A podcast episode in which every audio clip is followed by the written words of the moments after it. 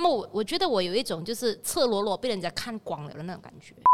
Q Q 导播不知道我念完了，没有东西，又没有 iPad，我也不可能玩指甲嘛。这样 我最欣赏的文化事业，嗯殡葬业。可是我看了一些之后，我就觉得我我有点看到怀疑人生。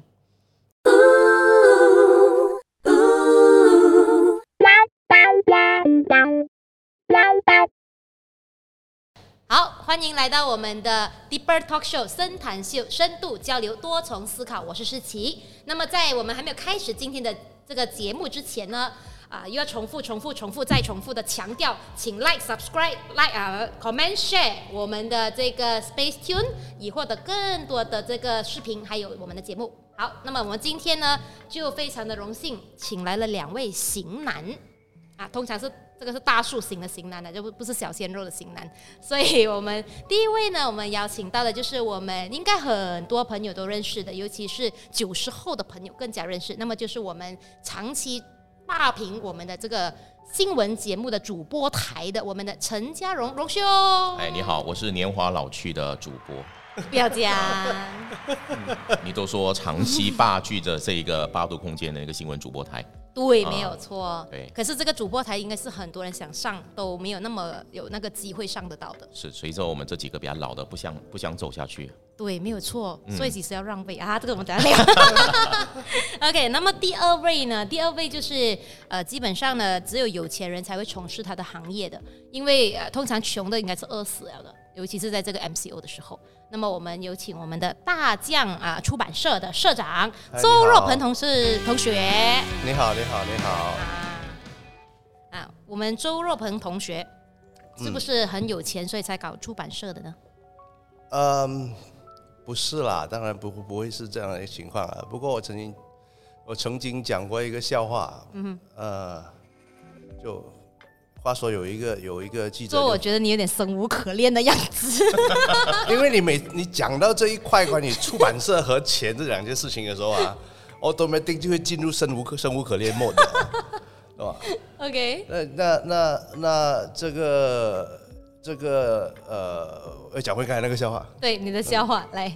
有一个记者去访问社这个出版社这个出版社老板啊，文化事业老板。嗯哼，我们今天谈文化事业嘛，对，他就问他，哎，听说你靠这个文化事业成了百万富翁哈，啊？那个老板就印尼盾吗讲是 印尼盾吗？啊，这没有就就就他就问他，就请问你是怎么做到的？那，老板就说，首先你必须是一个千万富翁。那那呃，出版事业难为啦。那么这一个这一个文化事业类的东西很难是一个大赚钱的行业，不一定不一定不行。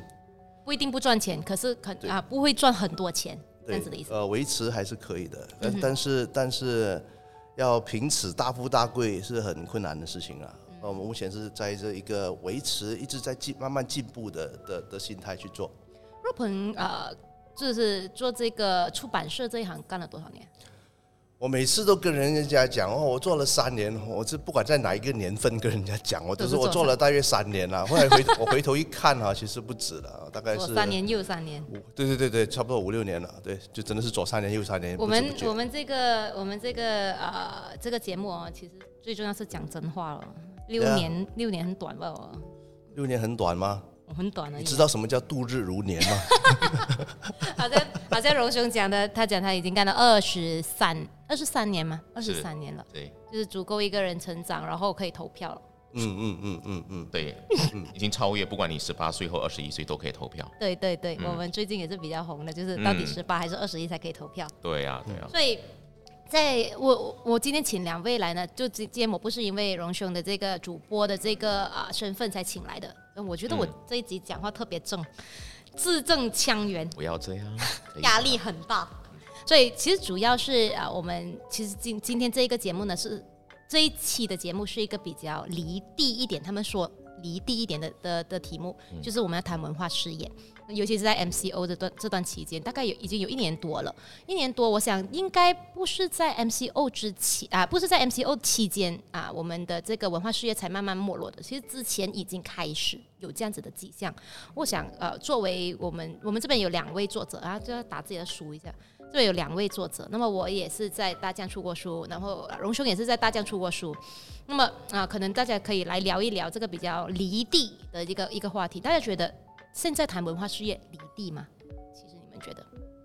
我我觉得现在谈反而是更重要哎，因为我们现在很飘舞飘渺啊，我觉得我们是一个很在了新常态底下，我觉得好像还在漂浮着，找不到一个落地的情况，不管对生活、对事业、对接下来的未来，我这个时候呢，我觉得可能有一些东西呢是大家在心理上很需要的，嗯啊，所以呢心理上的需要的话呢，呃当然有很多的管道了，其中管道当然看荣兄的直播啦，哎，这个直接就杀进来，我们这个自录性行销很重要的啊、来这个下面等下要出那个 那个 link，对对对对对，还有附上我们的户口号码，这样大家打赏直播现在很流行嘛。对对对对对因为我也没有唱歌，我也不能打赏哦，这个我我有点委屈啊，到现在。上上一集其实我们才讲这个啊、这个主播主播平台，然后他们就讲，哦其实不只是唱歌可跳舞可以打赏，嗯。就什么都可以的。是，啊。不过你要你要 join 他们的平台了，嗯，自己的话，嗯，对。我相信荣兄有这样子的号召力的，啊，所以那个打赏的等下也放下去，好那我开一个打赏的。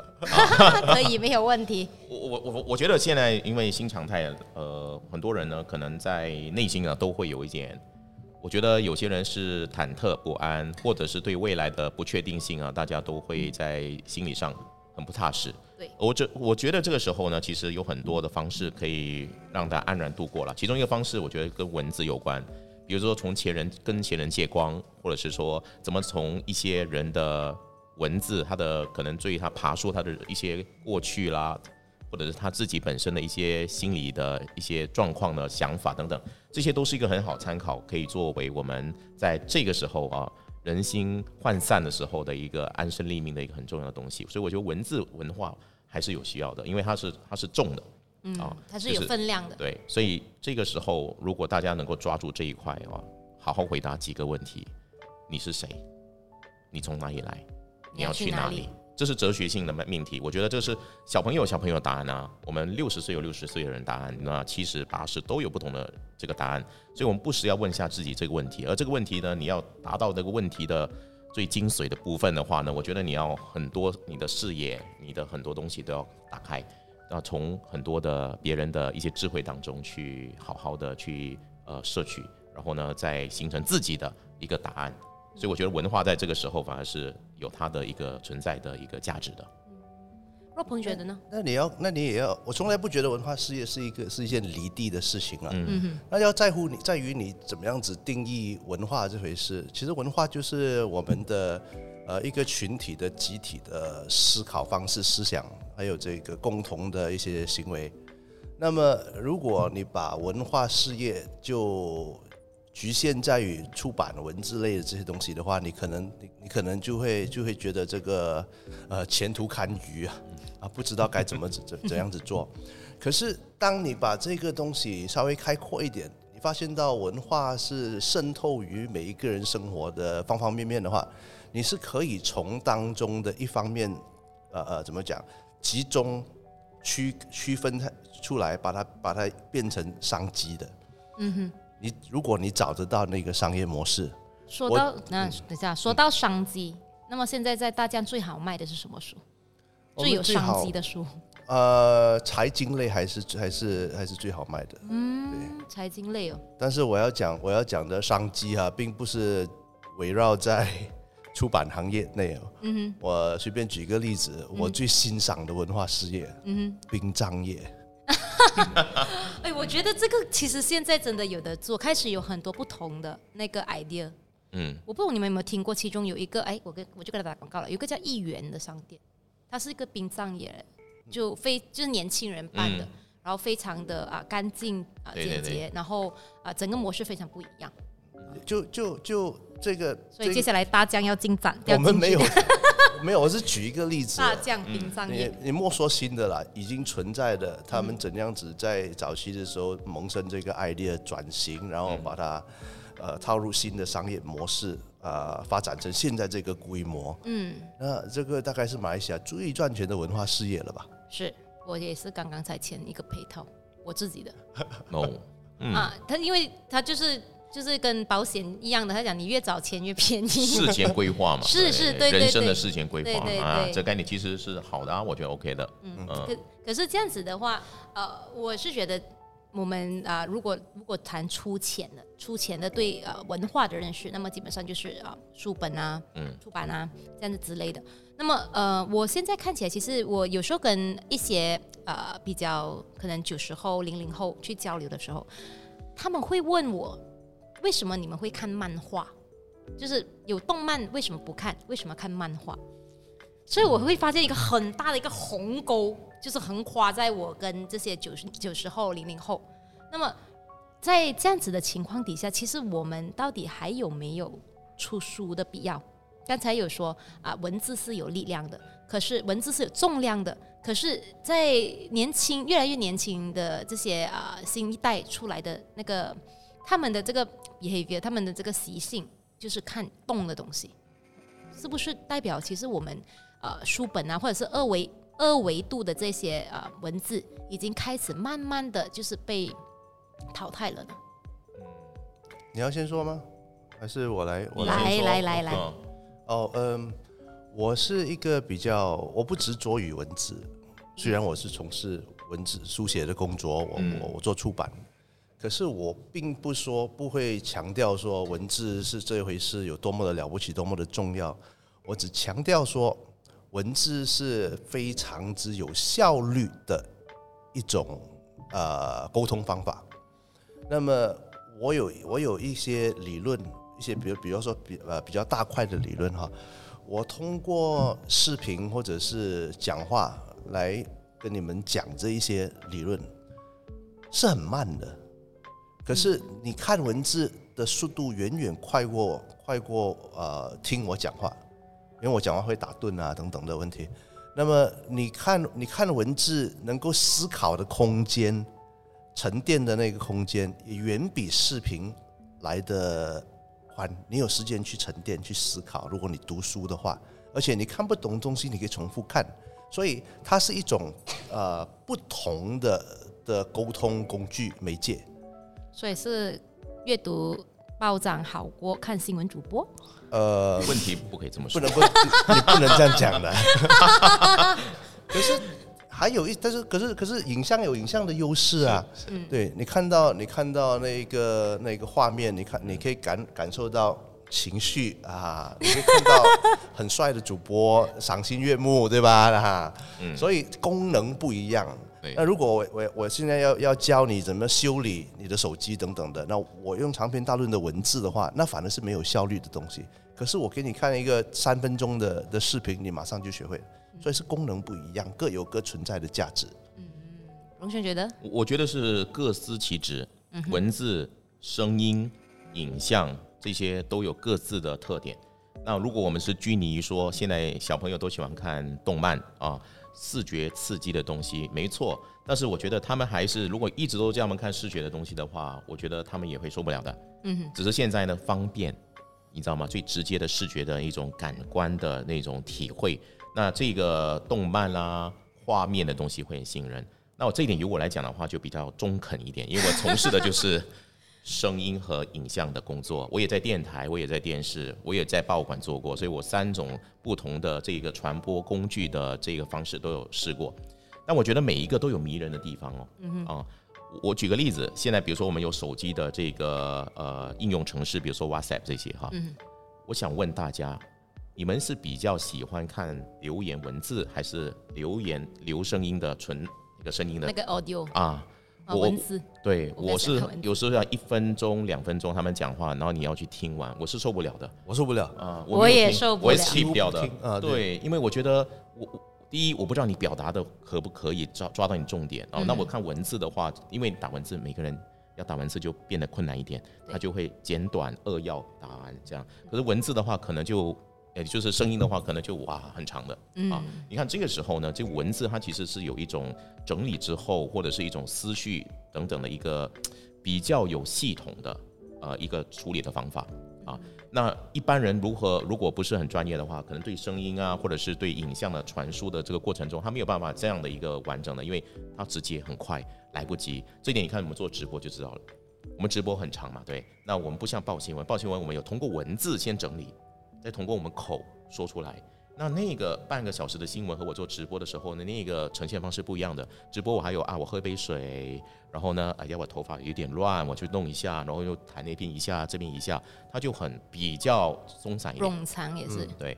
但我觉得最重要的是文字，它有让人想象的美好。嗯，对，这也是很很重要的。你看，我小时候我的孙悟空是我想象的，我看的《西游记》，哇，好活灵活现的一只猴子，你知道吗？那个样子。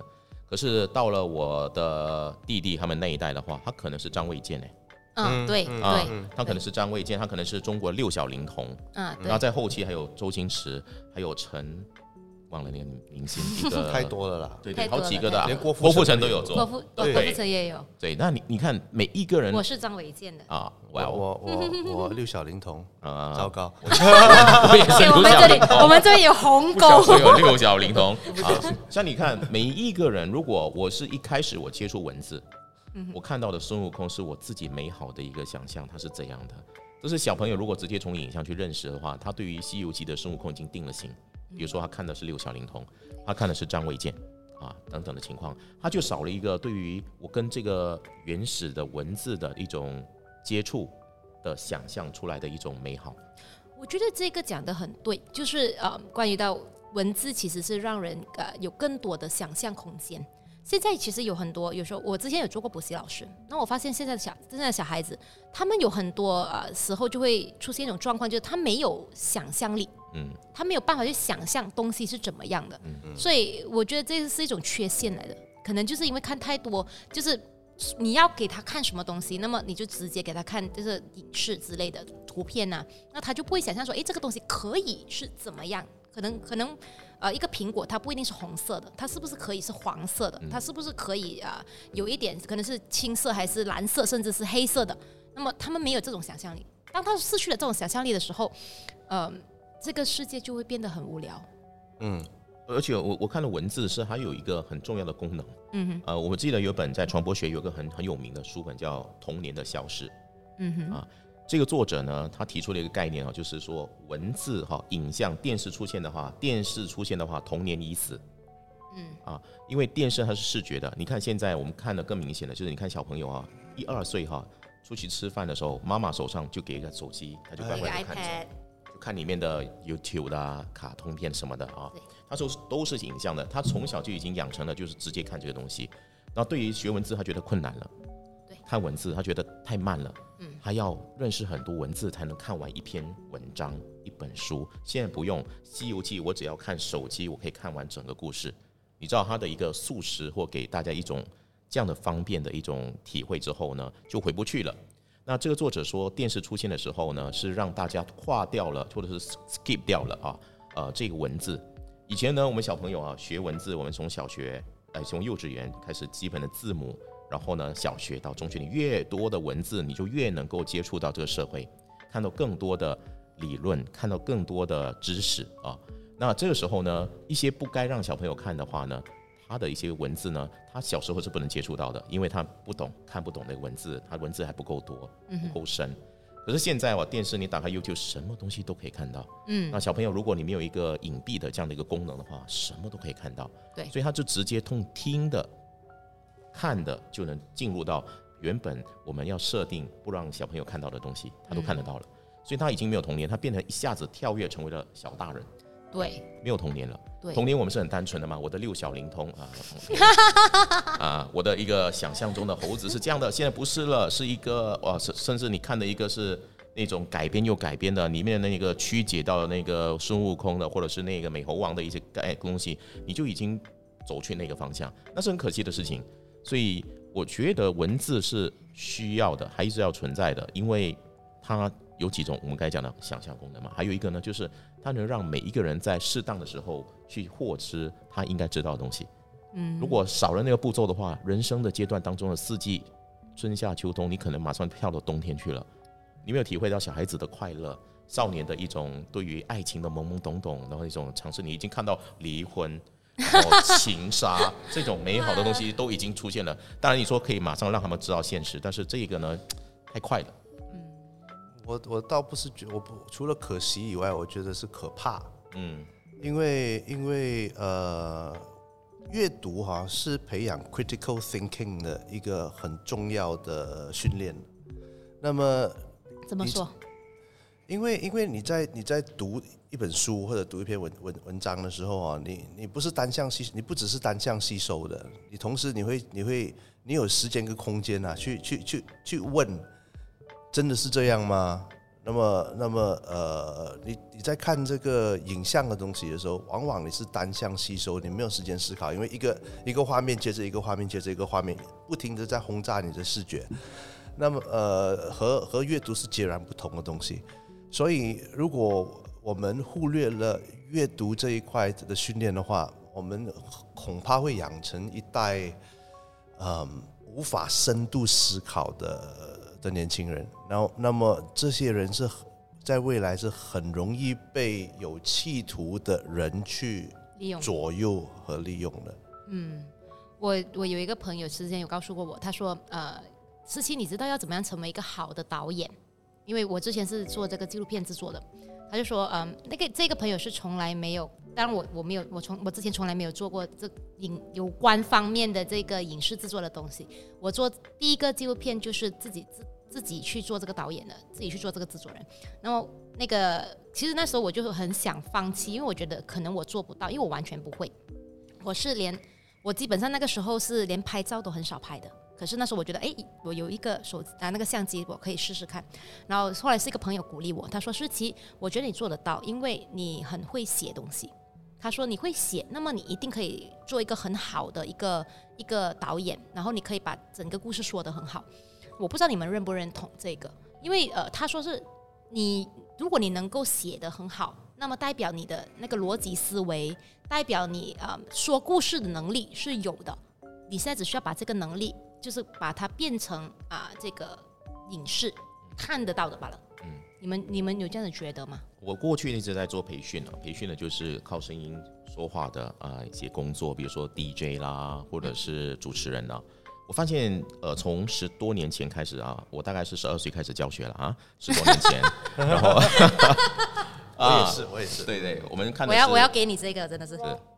哦，这个这个音效太不切实了，对啊，这应该给我欢呼什么的有能够勇敢的。个，这个为为了为了对一个刚刚过了四十八岁生日的人哦，还大言不惭的说我是十二岁，二十二岁开始的话，我大概从事有三十多年教学工作了，这样。啊。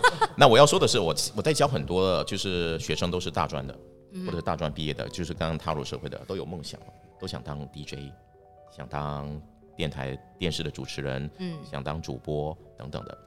可是我发现到他们有一个很重要，尤其是 DJ 啊，就是开麦讲话，他们觉得很容易啊。对就说话每个人就是像我们在妈妈档啊吹水嘛，我们觉得好容易。那你吹的有没有那你你你你让我们得到什么东西？那往往这一点呢是十个里面哈、有超过大概七八个哈、都是如此。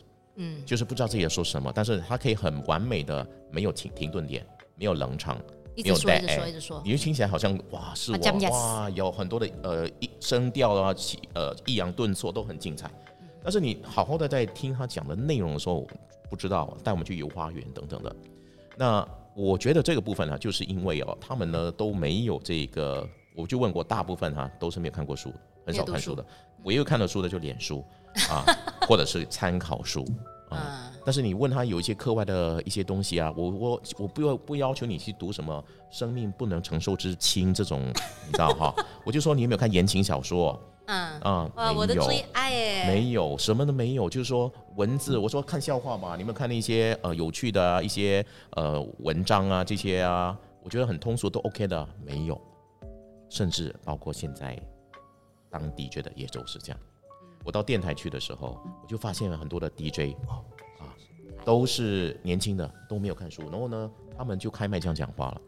那我觉得这个是很很糟糕的事情啊，就是他们以为我从影像上，我看了很多人的 talk show，我听呃听了很多节目，我就能够有一个内容内容，内涵，但是这个稍纵即逝的一个问题啊，就是我们的声音、我们的影像都是一波过你抓不回来，除非你要重听，一直重听，你才能够抓得明白。书的话，其实它呢文字啊，你在那边你可以看啊，你可以做笔记，你可以做什么，他就定格在那边。所以他的的理解的那个方式，对很多人来说，书本或者是文字的这个方式是很好的，是很很很适合更深度的。那他会培养你很多的思考，因为你可以自己停顿。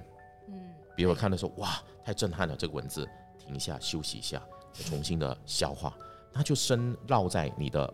脑海当中，这个就是你自己的东西。但是稍纵即逝的东西，它灯光效果哇，好啊，讲一堆话的时候哇，再加上然后常常会有这种配乐啊、掌声啊，曲解掉了很多你自己本来的感受。对对对对啊，我觉得那太可惜了，你知道吗？它少了一个我完整自己原始感受的。可能我不觉得好笑，但是你硬硬的把它放在哈哈哈哈哈，那我觉得哦，这个你就被是应该笑吗？这个时候哈哈哈对对对对，所以这个东西呢，我觉得它就少了一个让人有自主的，就是你去观感你自己的东西的，少了这个东西了啊，所以没有了自己的想法。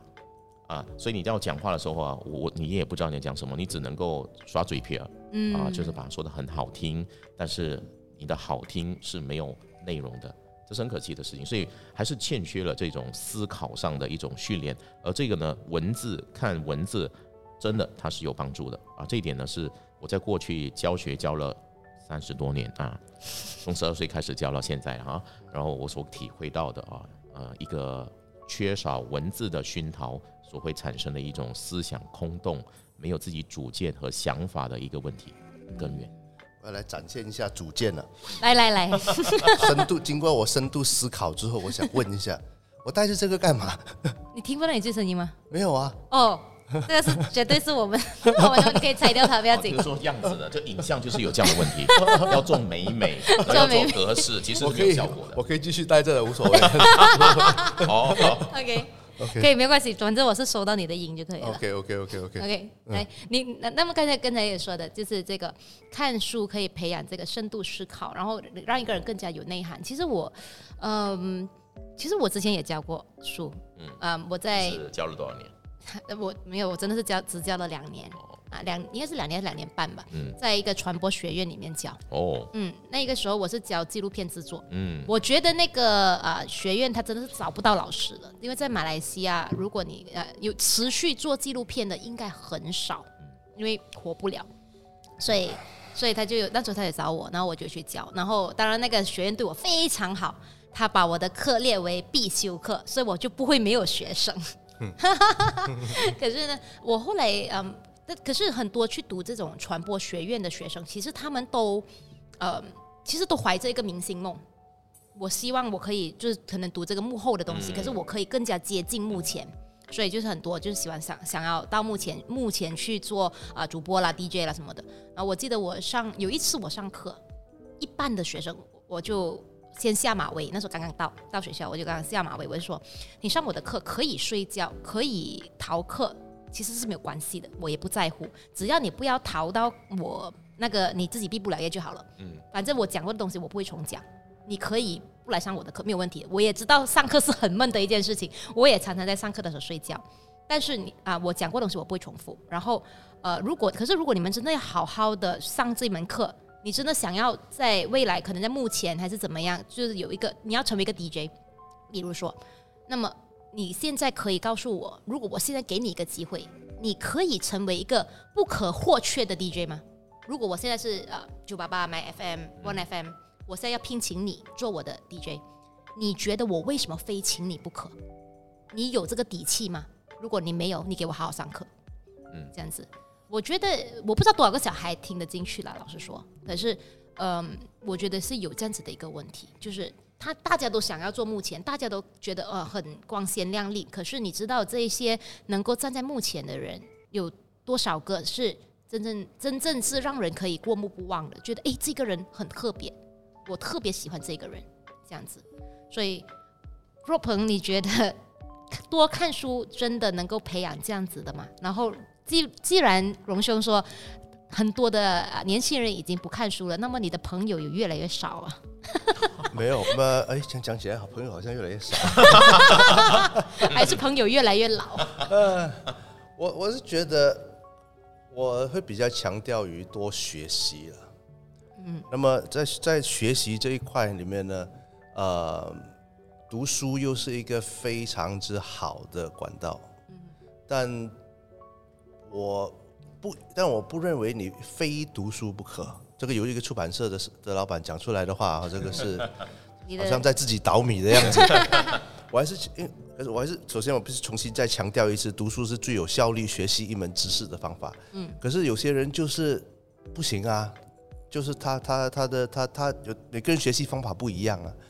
那么这一些人，只要他去接触一些有结构性的、经过整理的知识，他还是可以有效率的学习的。比如说上课上荣兄的课啊，比较难上吧？是谁都可以上吗？荣兄的课？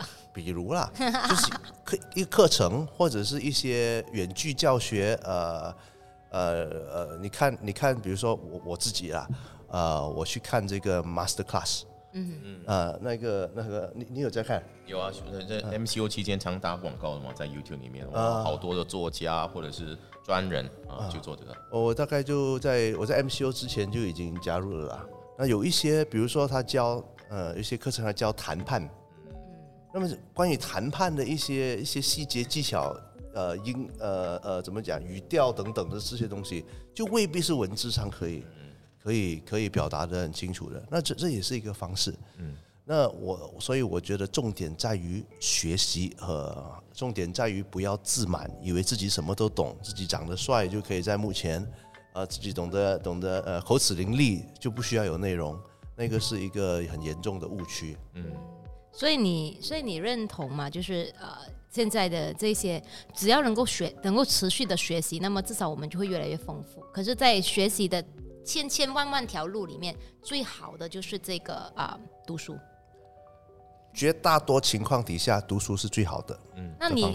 那大将出书的这个标衡量标准在哪里？嗯，我的意思是说，啊，你们会选择就是比较多这种让人有学习空间的书吗？还是嗯什么都出一些？哪一些有的赚钱的，我呢就出一些这些来顶别的一些没有那么赚钱的书，哦，或者这样讲，呃，有用的书，有用的书。嗯，有用的书，有价值的书，有呃有正面用途的书。那么所谓的所谓的有用呢，它可以是一些工具书，它可能是、比如说呃财经类，那你要知道这个股票交易如何如何进行，呃房产买卖怎么样子怎么样子处理，那这是有呃这是一种其中一种有用。那另外一种有用就是就是有娱乐性的书，又或者是励志类的书，就不管是比如说荣兄的书，啊，对，比如说啊，很重要，再做多一次这个工作，就就就呃，每每他的目标读者群都不一样。你觉得有用的东西，也许我们不甚感兴趣，但是只要是呃有正面用途的好的内容，都会都是大疆考量的的出版的书籍。之前大将有比较比较惨一点的感觉，就是错，我们是一直以来都很都这样惨惨。没有之前，之前有有有有做一个啊活动不是吗？五十六五十块啊送六本书对啊，我有买那个，然后我本来有要荣兄的书，结果说没有了。嗯，对对，因为我偷成功收回来了，因为我自己因为那书要没有了啊哦啊，那我说我要，因为我接下来还会用到啊，哦对我自己买下，而且我不是用六本来买五十块，我说你照样算给我，你们不要用六本五十块来卖给我。哦，嗯所以是你自己买回了你自己的书。是的，是的，因为我觉得呀，就这样，那时候是逼不得已啦，真的是很，真的是那个那个活动有得到大部分人的支持吗？嗯，有撑得过去？我们有有整六千人，六千人有，整六千人，超过了目标了吧？超过目标，目标是多少？目标是五千人。哦，其实我我内心深处的目标哈、我我我原本想着大概如果有一千人，我们已经是偷笑了啦。嗯，我原本的计划是说，我们大概年年中开始，六个月后应该会有一千人吧。六好个月后应该会有一千人。悲观哦。对，那时候那时候我还还 break down 啊，我想我自己应该可以求到两百个，那么总编辑去负责五十个，然后通通加加起来，大疆内部自己能找的人大概会有五百个左右，那这么个这个很再加上五百，这个有一点像我们政党筹款晚宴的感觉，你去找多少座，你去找多少座。因为因为我我我我不知我不知道到底到底呃不能讲不知道了，我我我不确定在这个大家都很苦的情况底下，那么大家都讲阅读风气往下掉，嗯，呃，文化事业是有有没有前景？夕阳是夕阳阳啊夕，阳夕阳行业，有没有人 care 到底我们存存在不存在有没有用的？所以我所以我的 projection 是很悲观的，啊、那么所以后来的成绩是让我们相当之鼓六这六千人是多久达到的六千人？半年、两个月以内，两个月以内。哎，对这样证明我们马来西亚还有蛮多人其实是在乎的嘛。对，所以我所以他他他除了让我们有有有有钱还还作者还还印刷商等等的啊，他其实这个活动最大的一个强心针啊，是告诉我们有人在乎我们的，就就我们还有在这个社会上是还有价值的。有没有热泪盈眶的？当有，有，当然我们从来没有怀疑过。我们从来没有怀疑过一家出版社在这个社会上的价值，不管有没有呃金钱上的肯定、外来的肯肯定，我们知道一个健康的社会是需要这样子的精神面的呃呃企业在那边的存在的。但是那一次的活动，就有很直接的有人告诉你，至少有六千多人告诉你，你们别死。所以我们就好不死先。活下来了，活下来了。哦，那时候我也是，我那时候我也是要我们去年还是亏损的哈，所以今年算是有赚的吗？没有啊，呃，今今年还不知道吧？今年还不知道啊。但是前前三这这三个月 OK 吗？这三个月呃还还还打和了，还打和还还还还合着。嗯，其其实大江出版社向向来向来都不是在，我们不是一直在亏损的，嗯，这个必须要讲清楚的。所以为什么为什么大家在讲文化事业是夕阳事业啊很惨啊？其实我们我们不我们不是很好，可是我们每一年都大概赚赚少少，然后又亏亏少少，赚少又亏亏少少这样子的方式一直在维持着。我觉得可能大家的那个呃选择呃一些书籍的那个方式，可能也可以拉上补下这样子，就好像那个之前呃那个九十年代不是有一套戏嘛，《东邪西毒》啊，然后在拍那个的同时，原班人马又拍了一个《东成西就》，嗯，所以就拿《东成西就》来啊 cover 这个《东邪西毒》，《东邪西毒》负责拿奖，《东成西就》负责拿钱，是这样子吗？所以荣兄负责啊、就是做这个畅销书，然后我的就是负责做那个赔钱。的，不能不不能，你你你 这我这里自亏。我我本来我那本书出来就是为了来送人的，等下我们再送送你一本，我送你一本，哦，你可以拿两三本也是可以，五六本也可以，反正我多的是。坦白说啊，嗯，我我们我们做出版的时候，呃呃，的确是有这样子的想法的，就是我们尽可能做八十个 percent，呃，可能比较受欢迎、比较有畅销机会的书。那那么那边如果有赚的钱的话，我们一定要有一些些的的有能力的时候啦，去做一些我们看起来不怎么畅销的书，呀，几几乎不不太就不太有畅销项的书了。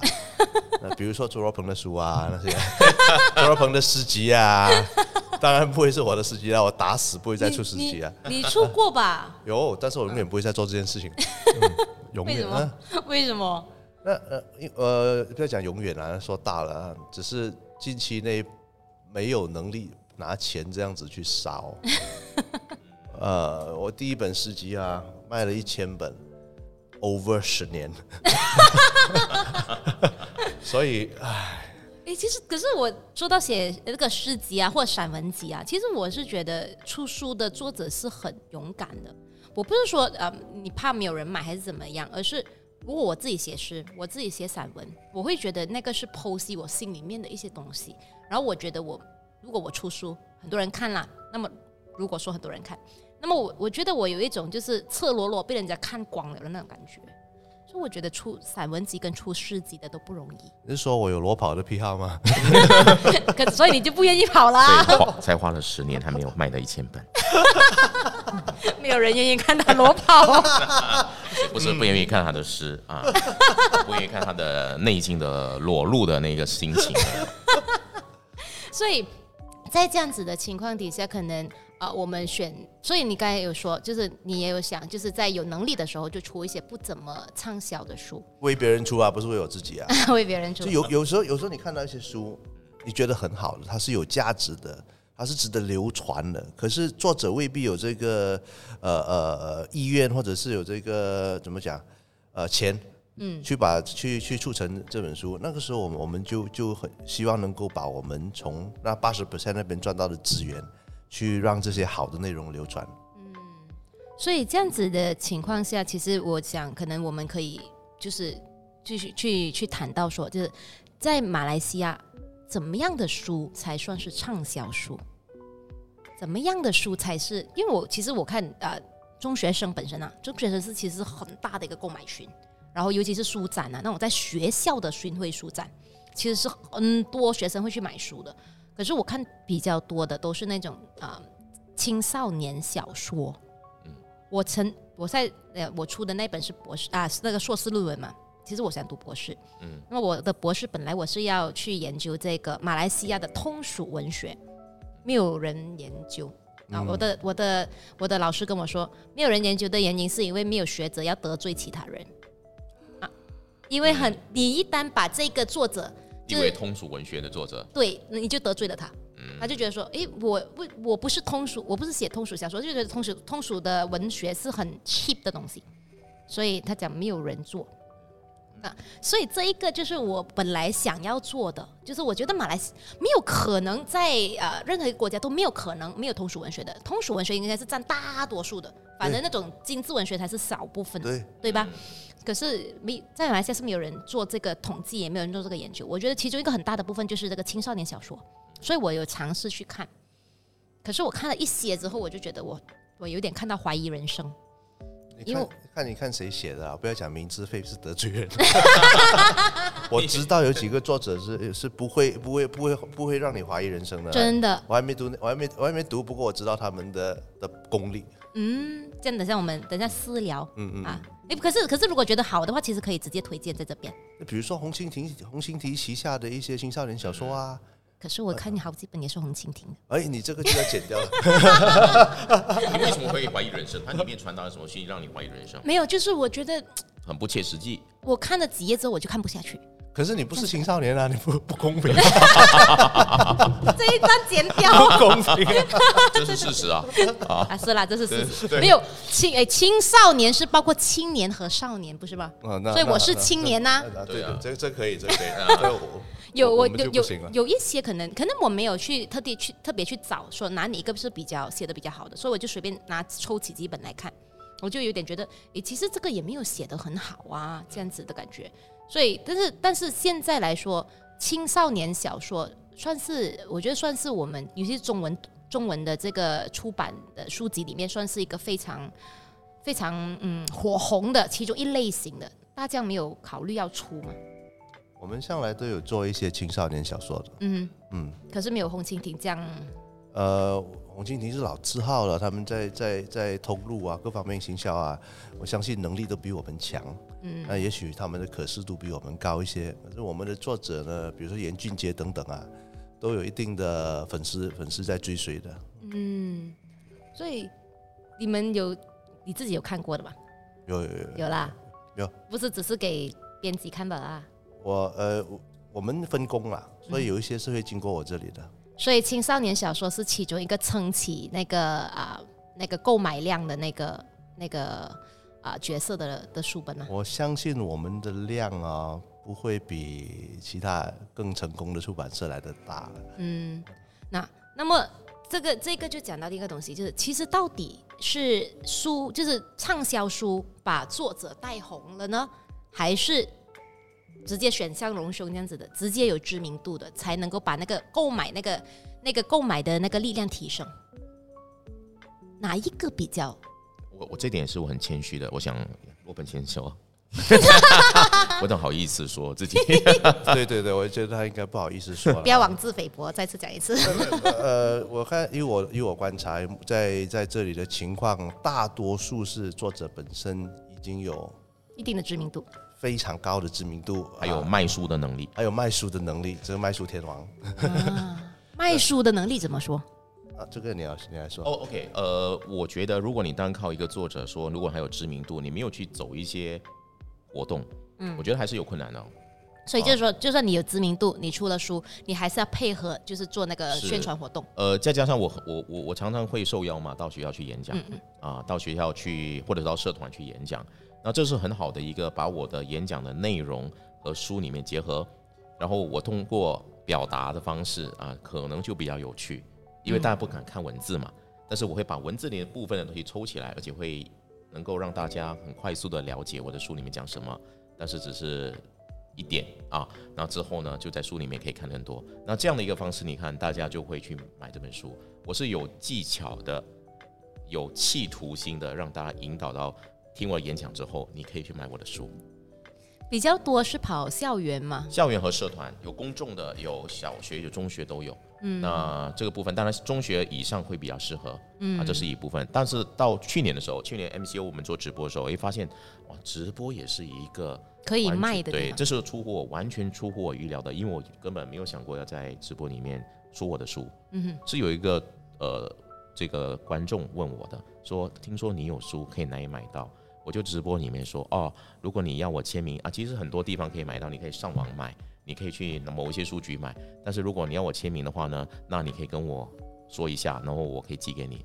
我一结束之后那两天，基本上这个这个 PM 的讯息非常多，那我还赫然发现哇，这不行啊，这样我没有一个系统的去处理的话，我会疯掉。对啊，所所以后来以所以就开始才开始。对，然后我就在第二次再说，呃，很抱歉，我需要点时间，呃，来处理大家的订订单。这样一讲完的话，又更多的又再回来，来来来，大概是多少？其实我应该在 MCU 的时候呢，去年吧卖，因为我是三本一起卖嘛，嗯啊，我就是有三本书，把它变成一个套书、套装的书，然后啊、定个价格，这样就少过一百块钱。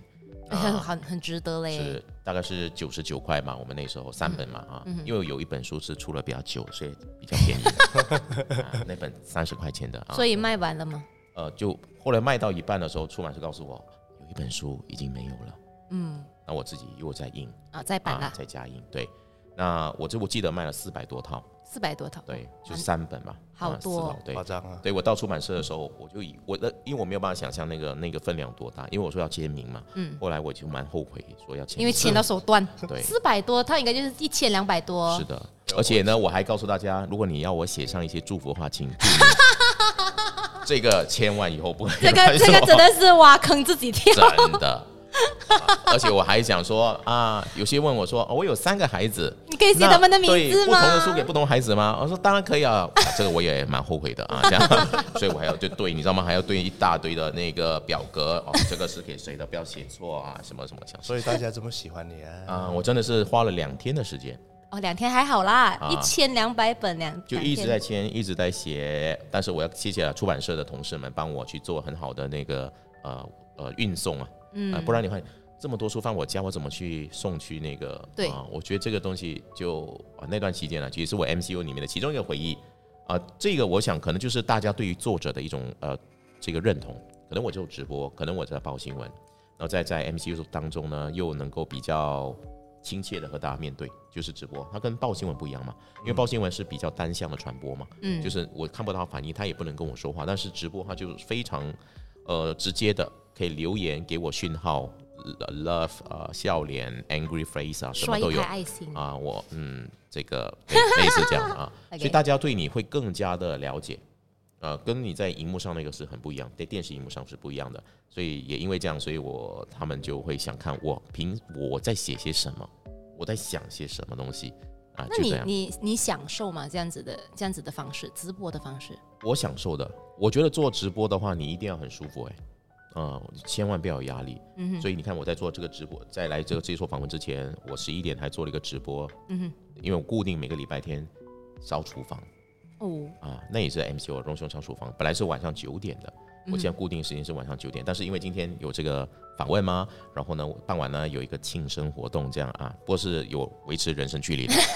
有不 SOP 的，啊，这个一定要讲清楚啊，这个啊，然后所以我就一到早上，我就要就是一个坚持。我就想这个坚持是你首先你要觉得很舒服，你会觉得被迫很痛苦，因为你做不下去，你不可能做一年的，你不可能几乎每个礼拜做三四场这样的直播，一定是你觉得你有被需要，你有价值，就是大家需要你，大家回应也给你很大的一种肯定。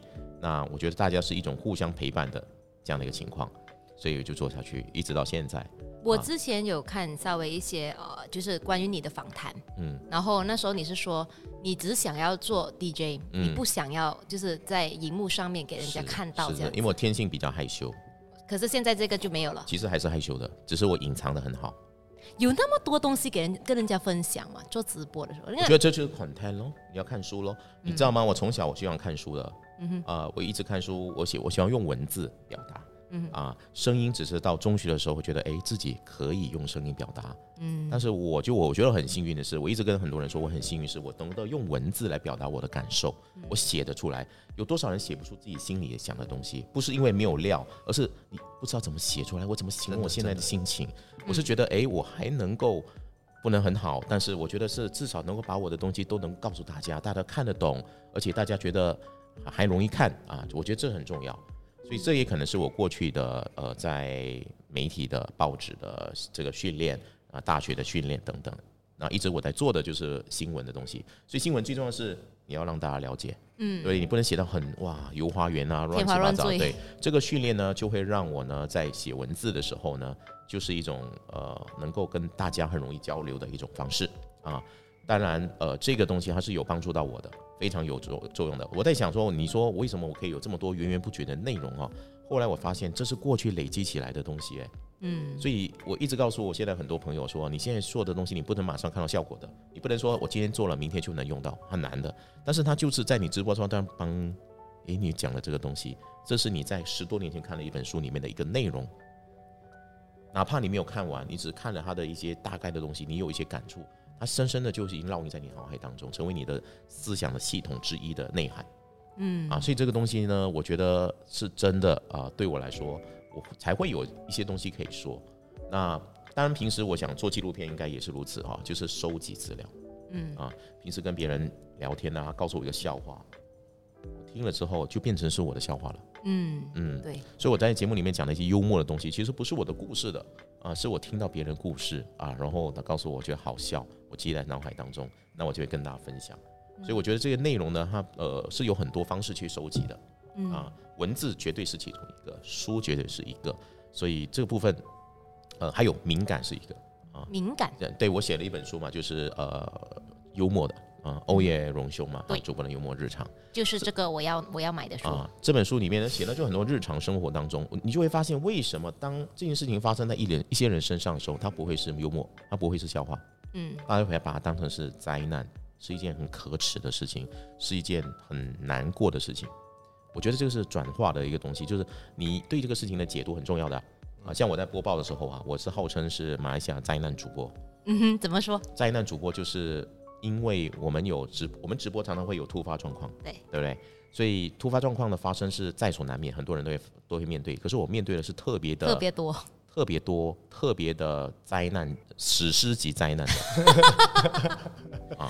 我之前有看一个你说啊，就是怎么样，就是在在那个直播完了之后，可是那个镜头还没有卡啊，然后你要怎么装忙？结果你发现你的桌子上面只有一个那个手机的架。对，就最近发生的事情。对对对啊，那是很尴尬的事情。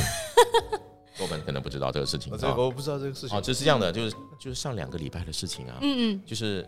就是时间，我们的预告片嘛，哈，那明明写的是可能还有五分钟，然后我在摄影棚，我们是那双主播啊，那他突然就告诉我 one minute 就到我们耳机还没有带，我们的麦没有带，然后我另外主播还没有不知道去哪里，然后我就赶快上去了，上去带二麦啊，三十秒什么这样，哇，我讲。当然心里就有很多 OS 啊，但是你没有办法吗？接下来就直接看过来的，我就知道一定是这样的，所以我知道过去的经验啊，造就了我现在懂得怎么样去面对。所以我就说，这个时候你带好麦，你就定定坐着看着镜头，他随时切过来，果然就随时切过来。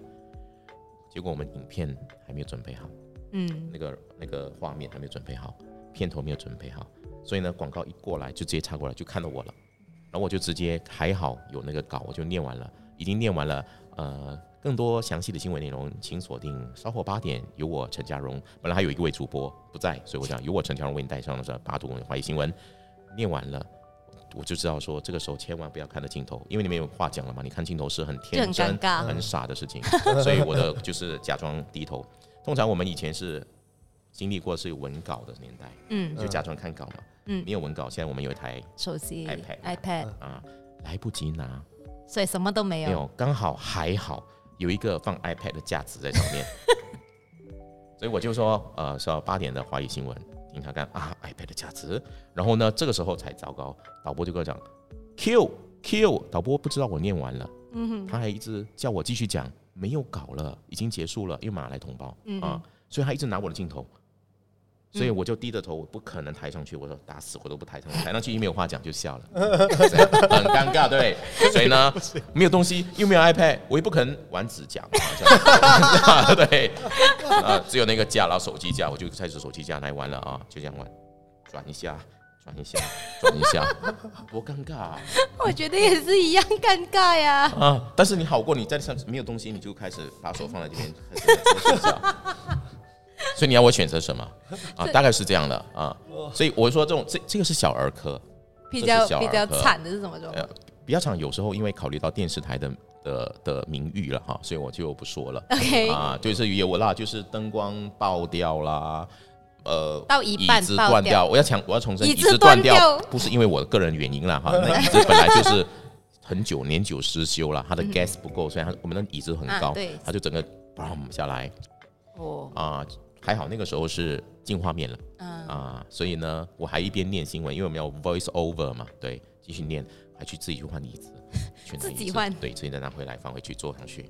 我都没有做过这些，我们都做过这些事情，嗯，所以有很多灾难想你要怎么去解读？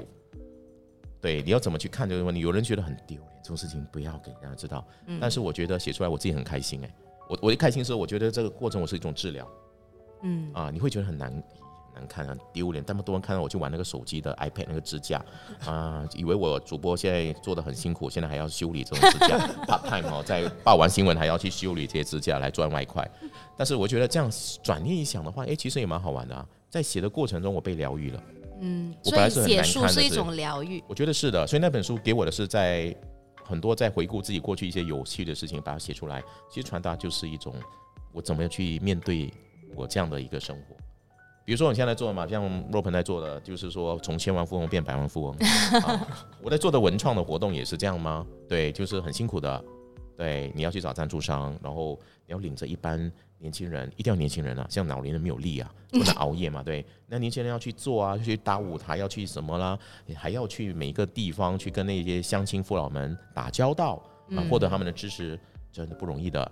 对啊，我我想事情你更清楚了哈。做筹款晚宴都是这样。对，那我们是做文创活动啊，去去，我是很浪漫的啦，去稻田里面办演唱会了啊，对在海边里面办，在那个什么那个浅滩啊，然后呢退潮的时候就变海了，哎我觉得这个比较，就是比较比较好玩呢。是好玩啊，你去做一下，很痛苦的。我们我们的筹款晚宴都很闷的嘞。哦，下次我们来合作啦，让红场晚宴多一点文创的气息。啊，那这个、这个这个是讲的哦，真的哦，我会捡起来的哦，这一段、嗯真的合作哦，对对对，现在的政治，骗到合作现在。政治东西都是干捞的，讲完就走的嘛，对不对？十八岁也是这样的吗？没有啊18岁可以投票没有啊然后也也没有了吗？这个呃我太了解了。没有，我这边是很认真的，哦，这样，嗯超级无敌认真。连那一段可以剪掉啊。我没有我没有打算要剪那一段，我还要拿来做 preview，还要做拿来做 trailer，一段不断不断不断的在播放。啊，所以我是嗯，这一段本来我要讲疗愈的，结果现在呢，我要治疗我自己了。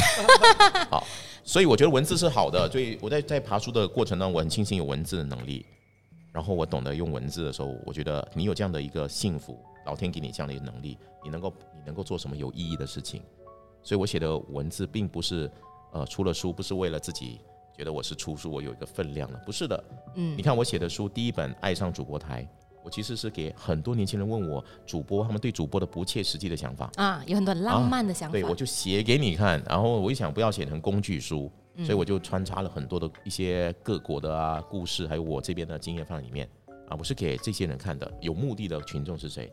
第二本书《你若盛开，蝴蝶自来》。嗯因为我遇到太多不知道自己要什么的学生，然后还一直觉得读新闻系、大众传播系是最好的出路，嗯是因为其他系他他不知道怎么读，他其实不能读下去。其实，其实我自己之前也有想过要读新闻系，可是后来啊、因为我没有到台湾去，我就留在马来西亚。然后我想，至少我要看得懂我那个问题是什么，所以我选择读中文系。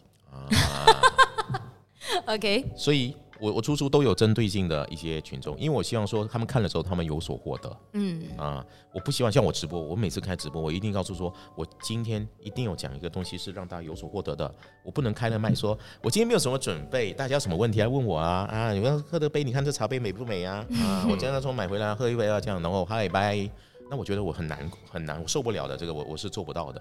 所以我一定要有一些东西是跟别人说，我觉得对别人来说是他们来看我的直播是有收获的，我才对得起他们，不要浪费他们的时间。若鹏应该也是以这样子的心态来来来出版一些书的嘛。刚才也说要出版到一些有用的书，所以也是希望让我们的读者有所获得，不是吗？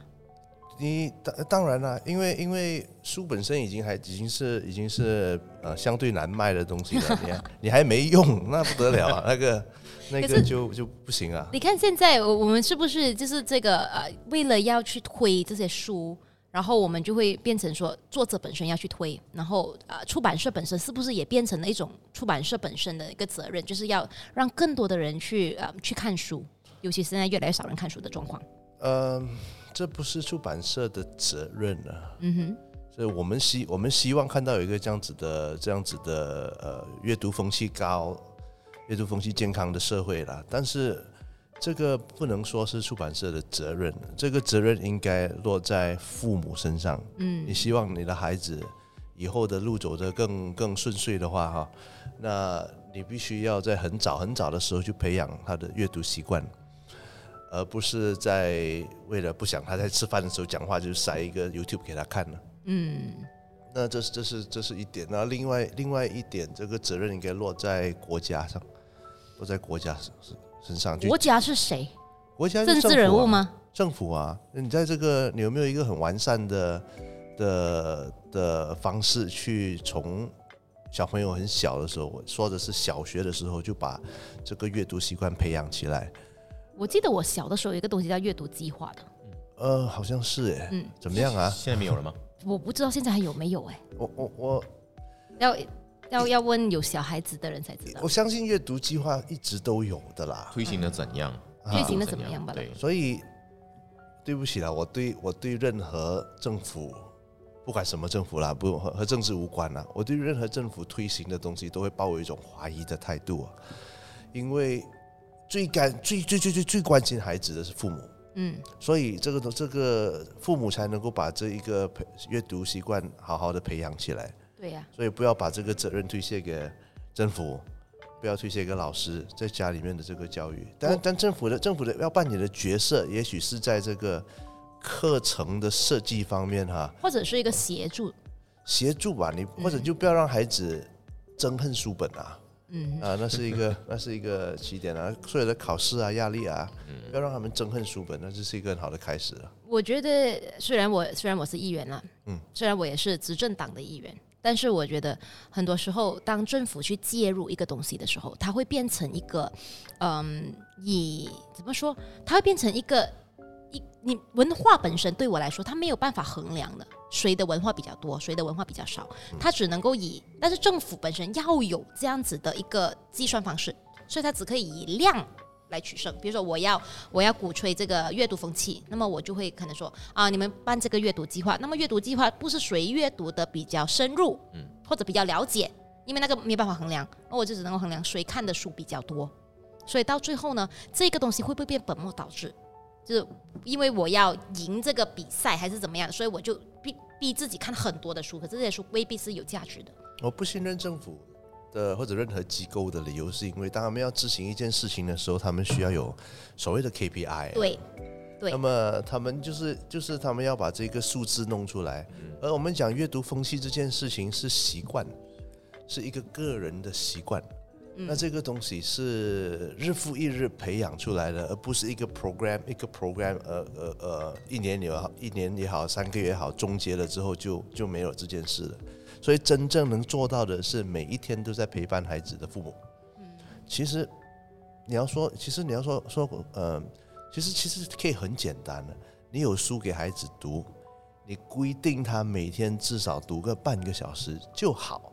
那他他这个事情，这个这个以个人经验来说哈，经过一段时间了以后，就算你不给他读，他自己也会找书他。习惯了。对，嗯，对，需要的是这一块，那那么我们其实已经讲的差不多，已经一个小时过去了。是啊，嗯，是的，所以我要我要硬硬的 Q 一个东西。刚才有讲到，就是要有父母怎么样去培养孩子的这个阅读的啊、这个习惯。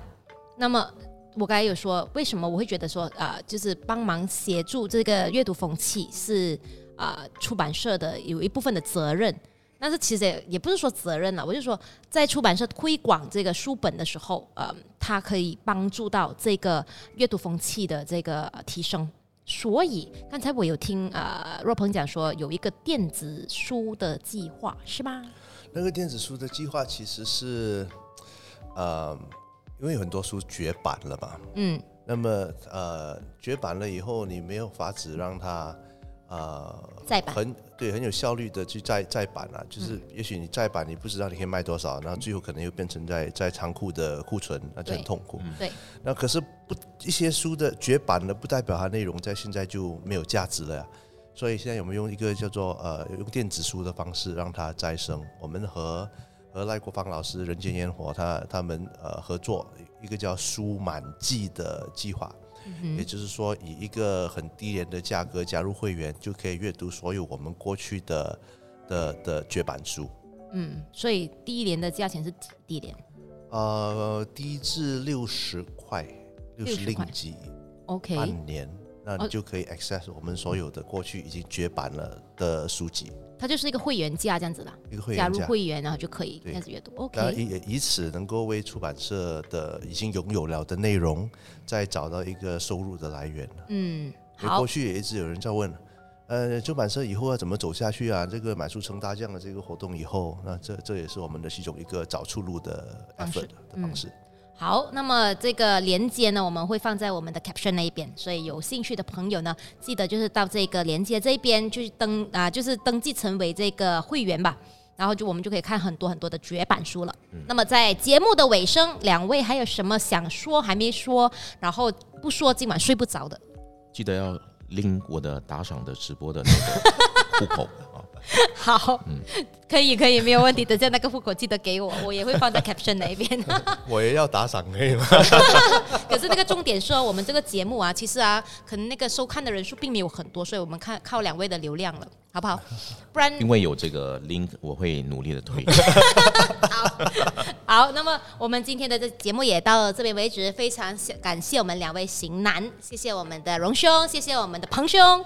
那么我们下一个星期可能可以再见。啊，因为我们可能会做一个节目的整修，所以整修过可能下个星期来得及就跟大家见，来不及的话就再等多一个星期。我们虽然也是，我们是最后一档的这样的一个形式是吗？是啊，没有，它其实形式是一样，只是可能之后我们的后置会稍微呃再改一下。啊啊，因为要让大家就是更容易 access 到我们的这个节目嘛。啊。啊，，所以这个是上一个节目我们学到的，就是我们有一些网红的朋友教我们的，哎我们人要一直往前进嘛，要学习是啊，对吧？所以不要忘记 like、subscribe 啊、like、啊 comment、share 我们的 Space Tune，以获得更多更多的这个节目的视频。谢谢大家，拜拜，拜拜，来拍手，拜拜。Facebook 和 YouTube 的朋友，大家好！如果你喜欢我们的影片的话，请记得 Like、Subscribe、Share、Comment 我们的 Space Tune，以及如果有小铃铛的话，记得开启小铃铛。谢谢你们。